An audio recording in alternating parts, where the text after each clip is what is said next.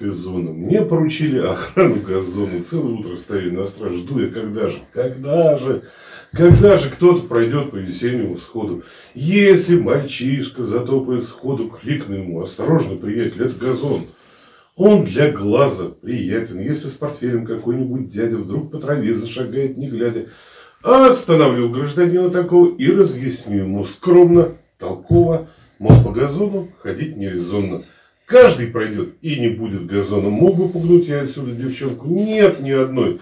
Все отходят в сторонку, все как нарочно идут по дороге. Вдруг чей-то голос послышался строгий, кто-то кричит «Осторожно, приятель, это газон, он для глаза приятен». Кто же нарушил запретную зону? Я, зазевавшись, иду по газону. И на меня, укоризненно глядя, мне разъясняет разгневанный дядя, мол, по газону ходить нерезонно, каждый пройдет и не будет газона. Ну, вот с этого замечательного стихотворения «Огни Барто» мы начинаем, э, ну, продолжаем нашу рубрику «Азбука сада» на букву «Г». Э, наш адвент-календарь сегодня посвящен газону. А вы на канале Искусство садоводства. Я с вами. Меня зовут Константин. Подписывайтесь на нас. Будет много чего, чего интересного. Сегодня наша лекция посвящена газону. А многие вообще считают газон самым главным украшением своей дачи. Но для того, чтобы это украшение у нас заиграло всеми красками, мы должны в первую очередь определиться, какой нам газон посадить, для чего, для каких целей он у нас служит. Вообще, в принципе, все э, газоны, которые продаются в России, в основном, да, те газонные э, смеси, которые продаются в России, на 90% эти газонные смеси 90% из этих смесей состоят из злаковых трав, да, то есть э, там, по сути своей, да, смесь из двух видов трав, да, таких вот э, двух видов трав. Это к первой относятся райграсс и овсяница, это травы, которые очень быстро принимаются, и дают быстро зеленый покров, и в дальнейшем, например, эти травы, которые они быстро и уходят, но вместо них начинает работать мятлик и полевица. Значит, полевица это очень и мятлик, это такие высокодекоративные, мягкие травы, которые очень приятные и для наших босых ног, и для всего Э, нашего, так сказать, и для глаза в том числе. Они таким обладают уже красивым темно-зеленым насыщенным цветом, если они правильно подкормлены. Что же нужно сделать для того, чтобы у нас этот красивый газон вырос? Значит, э, ну, в первую очередь вообще существует ну, три основных, так сказать, инструмента для посадки газона. Это, соответственно, мотокультиватор, это грабли, обязательно, ну, мотокультиватор или лопата, но лопата тяжелее. Почему? Потому что лопата не рыхлит так сильно, как э, мотокультиватор. Поэтому лучше взять у соседей там мотокультиватор, электрический культиватор и уже пройтись им. А грабли, которые разрыхляют наш верхний слой, и валик, да, то есть, э, которым мы прикатаем этот газон. А, значит, резонно можно мне сказать, а почему вы не рассказываете про рулонный газон? Ну, вот рулонный газон я считаю, для меня вот лично, да, то есть он не, много, немного не приемлем. А, есть личный негативный опыт работы с этим а, видом газона.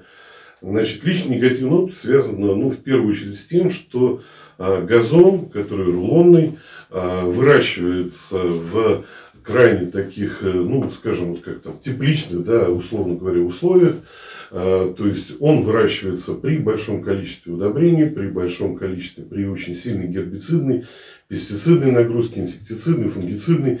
В результате чего, как только мы его услали, мы имеем а, на нашем, так сказать, э, а, уже газоне, который услан удачи, мы имеем кучу проблем, потому что, конечно же, такого ухода, который могут сделать профессионалы, мы сделать не в состоянии, во-первых, просто из-за того, что дачник не имеет то количество средств защиты растений, которые есть у профессиональной э, компании, да, то есть у тех компаний, которые вот для ЛПХ зарегистрированы средства защиты растений меньше, э, и мы не в состоянии настолько сильно кормить, потому что мы все-таки ну, каким-то образом беспокоимся об экологии в нашем саду. Кроме всего прочего, непосредственно вот я как человек ответственный за экологию, когда узнал в общем-то, о том, как выращиваются эти рулонные газоны, что это просто там два года подряд снимается а, плодородный слой, и в дальнейшем это уже приводит э, к тому, что участок, на котором выращивается рулонный газон, он а, становится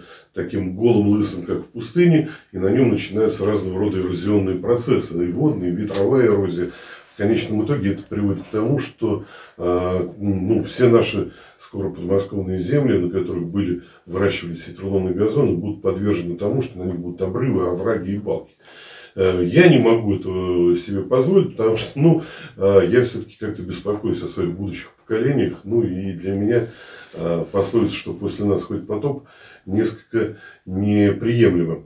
А, поэтому я газон сею. Значит, газон я сею следующим образом. То есть первым делом я обрабатываю почву, ну, снимаю слой дикого газона. Кстати, Значит, если у вас, э, скажем так, травяной состав э, достаточно приемлемый, да, то, может быть, и не имеет смысла вам высевать вот эту вот смесь э, всяницы и так далее. Значит, я советую вам посмотреть, если на вашей, так сказать, лужайке, которую вы в дальнейшем хотите угазонить, да, если на ней нету таких там злобных и злостных сорняков, там, как щавель, как э, большое количество дуванчика, сота, э, то, конечно же, можно оставить это и большое количество злаковых трав, то лучше его оставить и косить, косить, и через какое-то время вы увидите, что это прекрасный, так сказать, газон вас точно так же будет радовать, как газон профессиональный, но он будет делать это быстрее. Если же этого нету, то снимите первый слой, после чего сделайте э, такую вспашку культивацию мод, мотокультиватором. Если нет мотокультиватора, то лопатой. Но после лопаты очень плотно и очень э, э, напряженно отработайте граблями, для того, чтобы не было ни одного комочка. Вот эти вот комочки, которые присутствуют на газоне, они, в общем-то, очень плохо потом в дальнейшем, э, поскольку, поскольку э, семена газона мелкие, да, то они очень плохо влияют на то, что газон будет у вас определенного рода проплешными. То есть, чем ровнее вы граблями отработаете, вот я грабли это один из главных инструментов, для дачника, тем лучше у вас будет газон. Э, после этого э, все зависит от э, механического состава почвы. Если механический состав почвы у вас глинистый, и вы видите, что он тяжелый, вы постоянно в период дождей застреваете, она такая земля маслянистая, глинистая, она пылеватого состава, то тогда вам нужно немножко отдренировать сверху, да, то есть э, просыпать это щебеночкой, небольшим слоем, хотя бы там 2-3 сантиметра, но у вас должно быть песочкой, вот после этого уже следующим плодородным слоем, более легким, э, хотя бы 2 сантиметра просыпали, и уже после этого посеете газон. А, значит, после того, как вы газон посеяли, а, сеют его либо с помощью газонной сеялки, они продаются в магазинах, там Гардена и так далее, значит, либо с помощью канистры, там делается дырка такая определенная, да, несколько дырочек, и можно посеять, да, с такой ручкой 5-литровой канистры, у нас незаменимый, так сказать, в дачном нашем режиме, значит, инструмент, который, из которого можно сделать многие вещи посеяли или руками даже разбросали вместе с песком, э, смесью такой, удобрили. Удобрить лучше всего его э, сложным удобрением базофоской 16-16-16. Э, дыму достаточно важен азот, поэтому не, лучше не пользоваться диамофоску, да, а лучше всего использовать азофоску, э, в котором четко совершенно НПК стоит 16, 16, 16, ровное количество.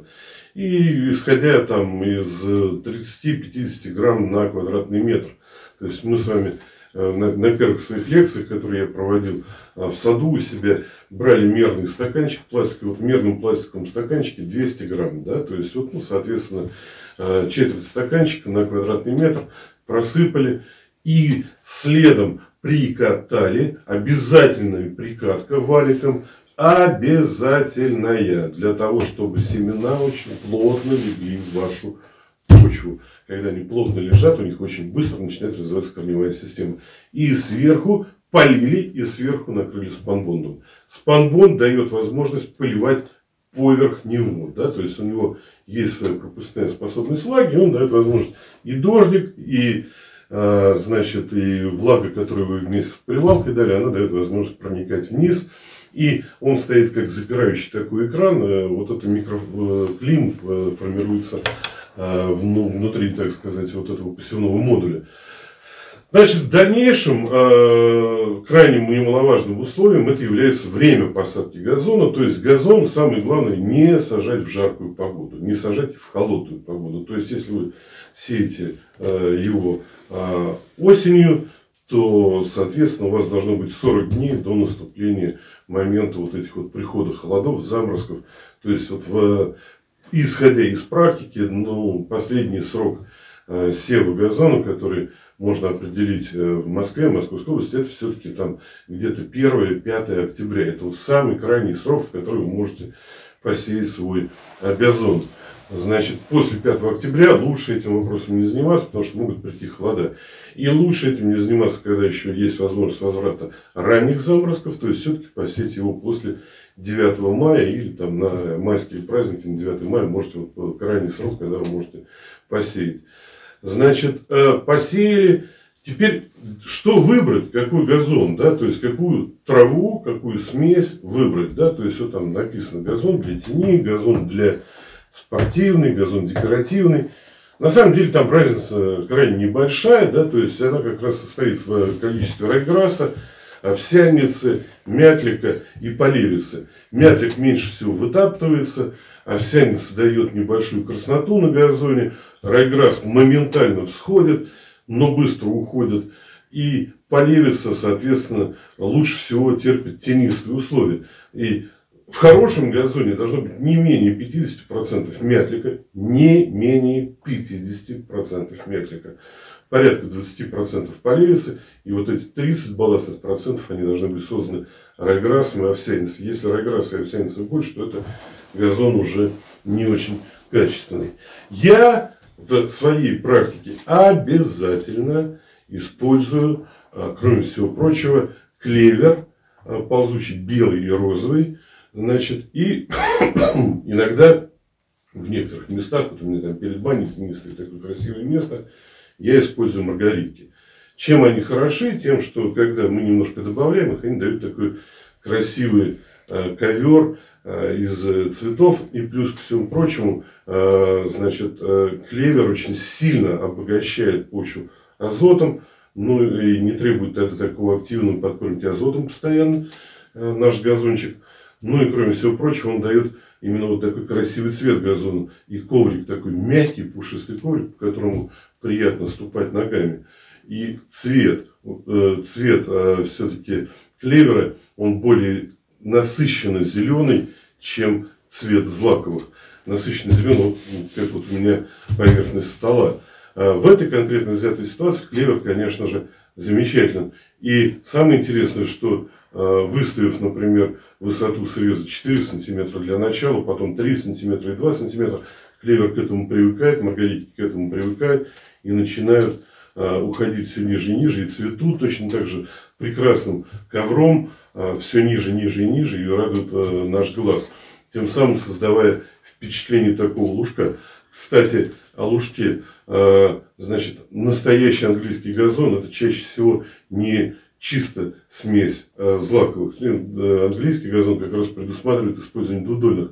Дело в том, что за таким газоном, который создает вот это ощущение дикости, ощущение приятности, за ним просто сложнее ухаживать, потому что такой газон, он состоит из смеси злаковых и двудольных, и очень сложно с ним работать. То есть невозможно отработать гербицидом против злаковых, да, то есть очень сложно работать химическими средствами растений или работать наоборот гербицидом от двуд, э, а, против злаковых, да, граминицидом. Э, ну и в конкретно взятой ситуации, когда мы должны за газоном ухаживать с помощью рук, это просто чуть сложнее, но все равно это приятно. Да? То есть э, лучше периодически выкапывать из э, газона одуванчик и иметь мягкий коврик, по которому приятно ходить и который очень сильно радует наш глаз. Значит, у газона у газона есть три основных правила. Первое, э, ну, наверное, даже четыре. Первое, газон надо поливать. Э, в принципе, лучше устроить ежедневный полив малыми зарядами воды. То есть каждый день, но понемногу. Это вообще идеальный режим для поливки газона. Потому, почему? Потому что вот как раз здесь и второе правило, что газон не терпит застоя воды. Поэтому, если вы имеете тяжелый глинистый состав почвы, то обязательно вы должны установить систему дренажа, положить дренажные трубы, и вот, как я говорил, сделать гравийную подложку, для того, чтобы у вас уходила водичка из-под вашего газона и не делала вымочек. Второе. Хороший газон должен постоянно подкармливаться. Да, конечно, не в тех условиях, в которых мы, э, наши профессионалы выращивают рулонные газоны, но в любом случае газон должен подкармливаться.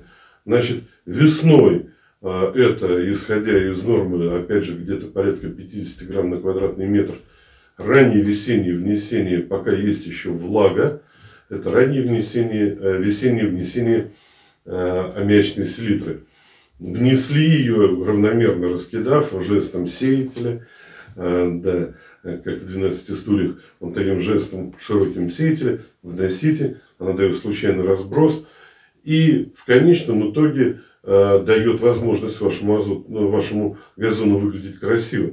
Вот этот ранний весенний заряд азотных удобрений, не надо париться, не надо покупать э, значит, удобрений для газона, оно хуже растворяется, мечный селитр блестяще растворяется, в ранней весенней влаге и блестяще дает возможность стартовать весной э, газону и э, вот эту зелень сделать более такого изумрудного насыщенного цвета э, вашего газона. И как она станет красивше, лист станет шире, и в конечном итоге его будет лучше стричь.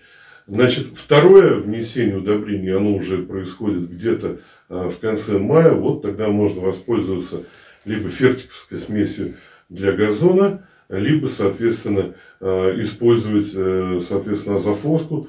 Э, лучше использовать нитроамофоску. Она лучше растворяется.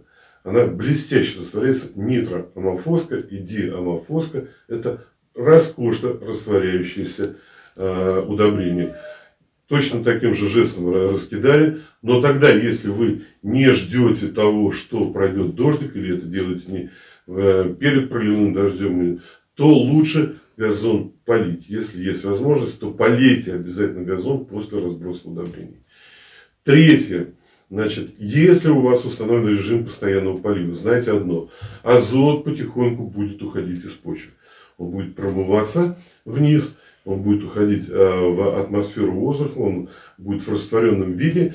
Поэтому, соответственно, хотя бы раз в 40 дней Э, многие советуют чаще, я чаще этого не делаю, но раз в 40 дней подкормите это аммиачной селитрой и полейте. Значит, никогда не кормите аммиачной селитром в жаркое время года, потому что вы выжжете газон. То есть, если температура воздуха у вас планируется в ближайшее время выше 28 градусов Цельсия, не подкармливайте аммиачной селитрой. Хотя бы пара деньков у вас должна быть на уровне 20 25 градусов, никак не, жар, не более, так сказать, жаркой. Ну и э, перед уходом э, газона в зиму, для того, чтобы он хорошо перезимовал, э, соответственно, опять же, подкормить его диамофоской. Э, фосфор и калий крайне необходимы для э, газона э, в зимний период. Они формируют его переносимость к разного рода заболеваниям. Если у нас зима встала с большим снежным покровом, она не упала на непромороженную землю, то возможно выпривание злаков. Э, это такой старый термин, чаще всего это просто поражение снежной плесенью. И чтобы вам не работать по весной, э, активно работать фунгицидом, то лучше все-таки подосить, подкормить диамофоской, э, значит, который имеет там разные э, рода диамофоска, есть там 10, 19, 19, 10, 25, 25. Самое главное, чтобы азота было меньше, а фосфора и калия было больше. И она хорошо растворяется. Точно так же, да, осенней влаги будет достаточно для того, чтобы она у вас Ну и понятное дело, что очень немаловажным фактором для того, чтобы наш газон был здоровый и газон был красивый, да, является вообще частая стрижка газона.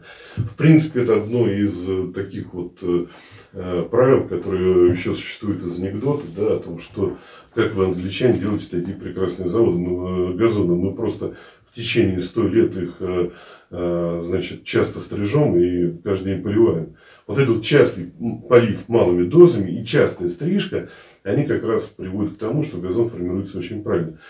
Что а, включает в себя такая частая стрижка и почему она лучше редкой стрижки? Да? То есть, ну, можно, в принципе, один раз в три недели коротко очень подстричь газон. Но, во-первых, мы редко имеем участки, которые вот, ну, совсем вот ровненькие, как стол, и поэтому, когда мы ставим на высоту там э, полтора-два сантиметра нашу газонокосилочку, то мы очень часто задеваем э, сам непосредственно почву, да, саму почву, состригаем уже ниже э, узла кущения, в результате чего наши злаковые должны заново отрастать, заново развиваться. Поэтому лучше установить высоту среза чуть выше и стричь чаще. Это, конечно же, не сад для ленивых. Но, извините, вы все-таки решили заняться красивым газоном. Либо тогда э, идите на компромисс, да, то есть э, и терпите, грубо говоря, газон 6-8 сантиметровый, и там раз в две недели его стригите. Он все равно будет у вас прекрасно развиваться, он будет фотосинтезировать.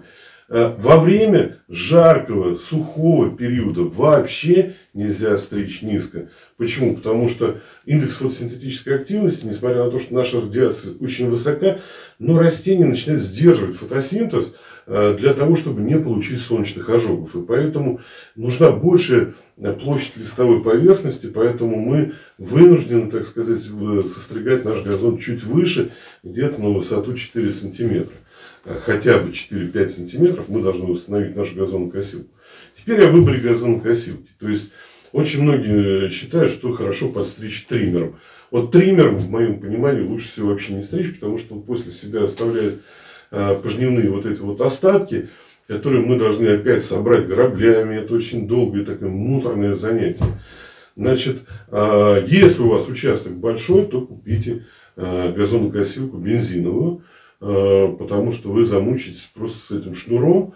Э, значит, э, ну, бензиновые газонокосилки на сегодняшний день, ну, наверное, лучше это все-таки Husqvarna и Gardena, да, но в принципе китайские газонокосилки, они, конечно же, чуть хуже, там какой-нибудь партнер или так далее, но они все равно свое предназначение выполняют.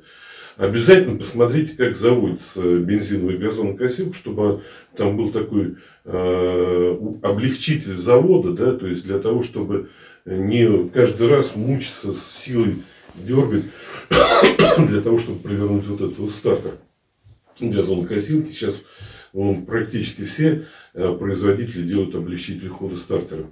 Значит, э, и если у вас все-таки участок не очень большой, то купите электрическую газонокосилку, Опять же, да, то есть э, э, прекрасная газонокосилка Гордена, но она менее ремонтопригодна. У меня сейчас газонокосилка Макита, у нее тоже есть там небольшие проблемки, она не очень любит поворот, там ремешок у нее начинает слетать. Но в целом вот Макита электрическая я доволен. Э, ну, много там штиль и так далее. То есть вот, ну, берите просто хорошего производителя, да, для того, чтобы у вас был э, хороший нож, да, и был э, хороший электродвигатель, чтобы она не перегревалась в моменте и так далее. И очень важным условием является контейнер для скошенной травы. То есть, если контейнер вы будете просто часто, он будет маленьким, то вам придется просто очень часто останавливаться, снимать этот контейнер, высыпать в телегу и так далее. Конечно же, если участок небольшой, если площадь там, вашего газона там, 10 квадратных метров, то вам и маленького хватит контейнера. Но если у вас а, площадь газона несколько соток, да, то есть там 3, 5, 6, 10 соток, э, по-разному бывает, то все-таки лучше обеспокоиться приобретением э, бензиновой газонокосилки с большим контейнером, это будет значительно легче. Э, ну вот, пожалуй, про выбор газонокосилки я вам все сказал, да. Значит, это частое кошение газона, это действительно одно из правильных, хороших правил. Это одно из главных правил. сегодня все, да, если есть у вас какие-то вопросы, то пишите. Опять же, ну, повторимся, да, то есть, э, это орудие для э, газона первостепенный, это у нас что? Это у нас мотокультиватор, грабли, валик и поливалка. Это самое главное, да. Теперь, значит, э, состав газонной смеси должен включать не менее 50% мятлика. То есть, тогда у вас газон будет, пусть даже он какое-то время э, будет менее насыщен, чем у соседа, но зато на следующий год он у вас станет лучше. Мятлик дает такую мощную корневую систему, очень активно захватывает газон. Если вы хотите мягкий ковер, такой более нежный газон, в котором приятно ходить, то добавьте туда клевер, где-то порядка 20% клевера в газонную смесь, перемешайте. Этого будет достаточно для того, чтобы вам иметь приятный газон, меньше удобрять азотными удобрениями. И еще раз, э, правило это частый э, полив малыми дозами, плюс ко всему прочему, раз в 40 дней мы подкармливаем газон азотными удобрениями, а весной и осенью подкармливаем сложными удобрениями. Из сложных удобрений лучше всего растворяется диамофоска.